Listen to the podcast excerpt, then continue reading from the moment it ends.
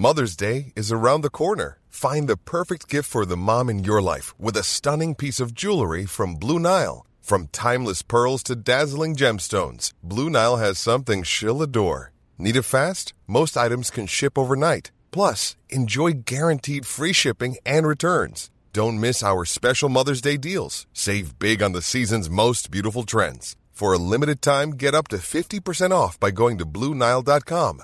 That's Bluenile.com. Jour 7. Jeudi 30 décembre 2021. Juliette a été transférée à l'hôpital hier soir. Ses jours ne sont pas en danger. J'en reviens toujours pas. Elliot et moi à Copenhague en train de choisir le cercueil de notre cadette, pendant que, sans le savoir, à Paris, notre aîné avalait deux boîtes de médicaments. Mon frère l'a trouvé à temps et a appelé les secours. Oui, Juliette est sauve, mais moi, je suis en chute libre et j'ai peur que l'atterrissage soit fatal.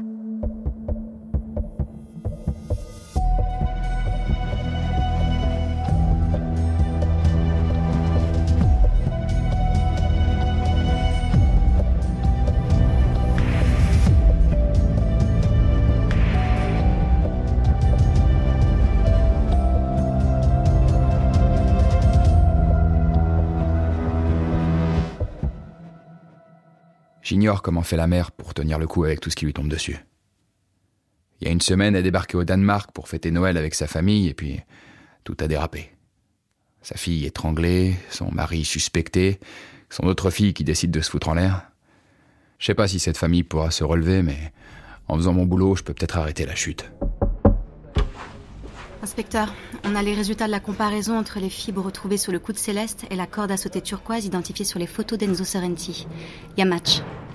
Et la corde, on l'a retrouvée? Pas encore, mais les équipes de Bonelli sont en train de fouiller la villa de Sorrenti. Je vous tiens au courant dès qu'on a quelque chose. Elle s'apprête à repartir. Je l'arrête. Anna? Oui Elle me regarde, attendant la suite, sauf que j'y arrive pas. Pourquoi l'inviter à passer le réveillon du 31 avec moi alors que j'ai déjà qu'à va dire non? Anna attend toujours et, et moi je fous tout en l'air.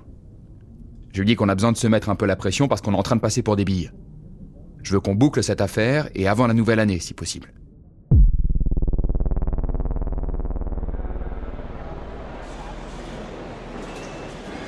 Je rentre à Paris. Je dois voir Juliette, m'assurer qu'elle va mieux. Je pars seule. Elliot est toujours suspecté par les enquêteurs. Il n'a pas le droit de quitter la ville. À l'aéroport, j'achète un café et regarde les magazines féminins. Une actrice au sourire éclatant me fixe sur l'une des couvertures. Devenir maman est l'expérience la plus fabuleuse de ma vie. J'en attrape un autre. J'ai trouvé la paix intérieure en me mettant au jardinage.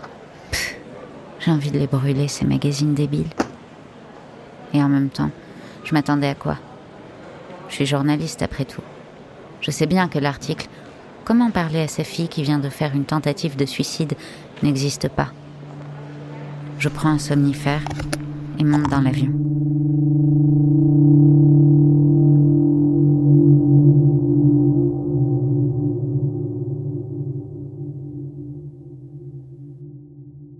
La villa de Sorrenti a été fouillée. Pas de corde à sauter turquoise, mais les policiers n'ont pas été déçus. Des animaux empaillés, des carcasses, des photos de cadavres. Et c'est pas tout. Bonelli est tombé sur un rapport intéressant datant de l'époque où Sorrenti couvrait la guerre en Irak en tant que photographe. Les reporters qui l'accompagnaient se sont vite sentis mal à l'aise avec lui. Ils évoquent une jouissance anormale à la vue d'une blessure ou d'un corps estropié. Sorrenti n'est pas juste insensible à la mort. Il est carrément obsédé, attiré par elle. Et il ne le nie plus face à Bonelli. Alors vous trouvez ça beau, les cadavres C'est vrai, je trouve que la mort a quelque chose de fascinant. Ça fait peut-être de moi détraqué, si vous voulez, mais pas un meurtrier. Je vous le répète, Céleste était déjà morte quand j'ai été fumer ma cigarette au sous-sol. Ah, Justement. Vous n'arrêtez pas de me raconter cette histoire, sauf que ça ne tient pas, Sorrenti. Si vous êtes vraiment descendu fumer une cigarette, pourquoi est-ce qu'on n'a pas retrouvé de mégots dans la pièce? Parce que j'ai toujours un cendrier de poche sur moi, voilà. Je n'allais pas laisser traîner mes mégots au sous-sol. C'est dégueulasse. Moins d'y laisser un cadavre. Mais enfin, je n'ai jamais croisé cette petite. Ma chambre était au troisième étage. J'ai jamais mis les pieds au cinquième, moi. Comment savez-vous que Céleste se trouve au cinquième au moment de sa disparition? Mais je ne sais plus. je- Vous avez dû me le dire, ou alors je l'ai lu dans les journaux, sur Internet. Faux. C'est une information qui n'a pas été divulguée. On n'est pas encore sur des aveux, mais il y a quelque chose qui cloche. Il faut maintenir la pression. En attendant, j'ai un autre dossier extrêmement grave à gérer. Mon frère me harcèle depuis deux jours au bord de la syncope. Il a besoin de savoir si je viens à son réveillon du 31, si je viens accompagner, si j'amène plutôt le champagne ou le saumon, ou les deux. Il faut qu'il s'organise, quoi. Ah, il m'emmerde. Je répondrai demain.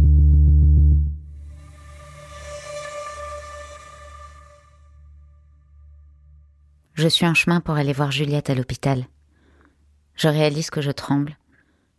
Trouver les mots pour remettre son enfant sur pied après une tentative de suicide, c'est ça que j'aurais aimé trouver comme article dans les magazines féminins de l'aéroport.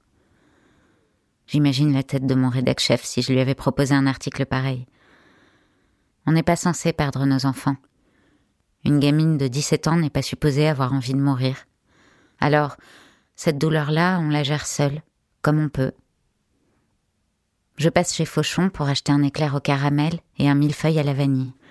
Les préférés de Juliette. Je m'arrête aussi chez un libraire pour lui apporter un peu de lecture. Je choisis les ouvrages avec précaution, des textes légers, joyeux et drôles. Mais Juliette ne touche ni aux pâtisseries ni aux livres.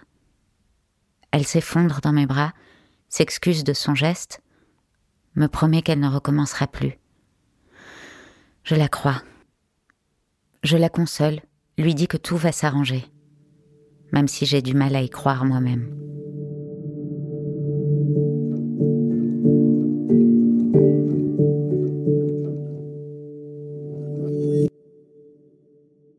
Pas de nouveau sur la piste italienne, mais heureusement, De Sangle, le flic français, a pris le relais.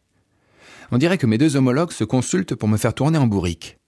Sorrenti, Couret, Sorrenti, Couret, entre les deux, mon cœur balance. Bref, De Sangle a retrouvé le journal intime de Céleste et m'en fait parvenir trois extraits.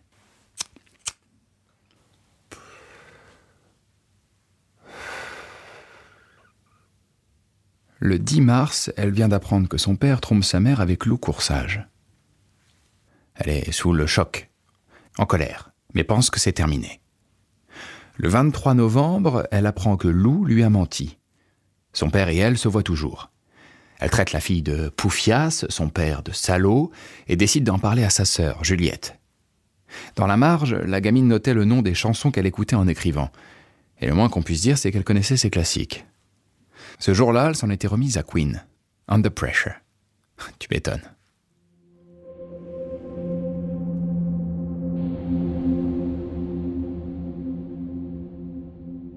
Je n'ai pas lâché Juliette depuis tout à l'heure.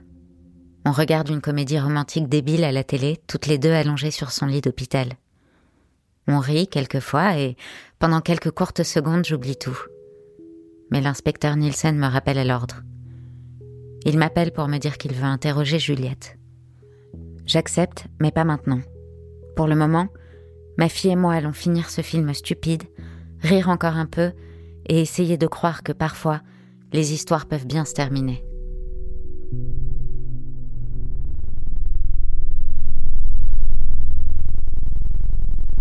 C'est la troisième fois que je me retrouve face à Elliot Couret, qui ne cherche même plus à dissimuler sa colère. Pourquoi est-ce que je m'entête à l'interroger alors que le vrai coupable court toujours? Je me fatigue plus depuis longtemps à répondre à ces questions, qui reviennent toujours, aussi bien dans la bouche des innocents que des coupables. Je lui tends les extraits du journal de Céleste. Il en prend connaissance avec émotion, mais maintient sa version. Céleste ne lui a jamais dit qu'elle était au courant de la tromperie et ne l'a jamais menacé de quoi que ce soit. Toujours pas très coopératif, le père Couret. Alors je sors notre dernière trouvaille en date, ça le rendra peut-être plus bavard.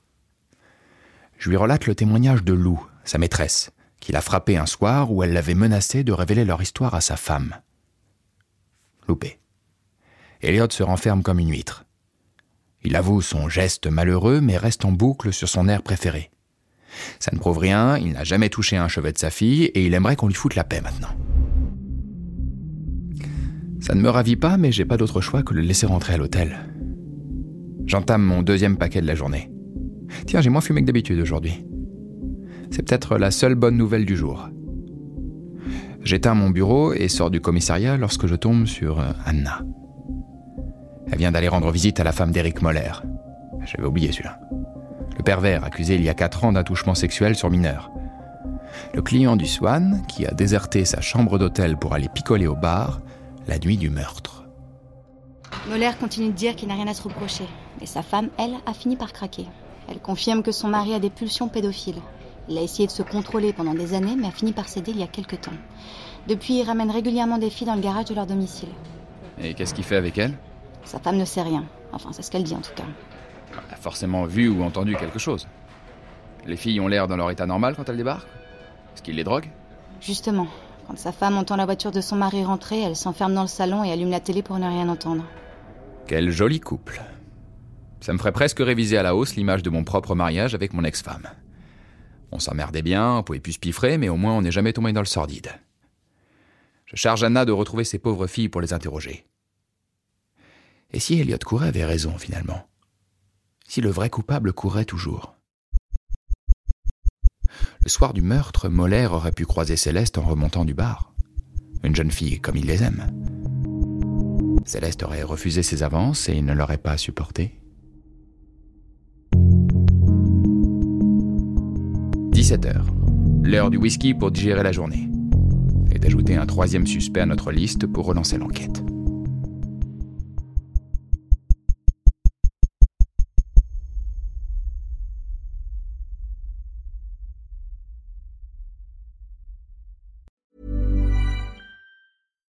We're on a budget, we still deserve nice things. Quince is a place to scoop up stunning high-end goods for 50 to 80% less than similar brands.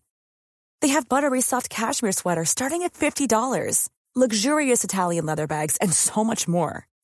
Plus, Quince only works with factories that use safe, ethical, and responsible manufacturing. Get the high-end goods you'll love without the high price tag with Quince.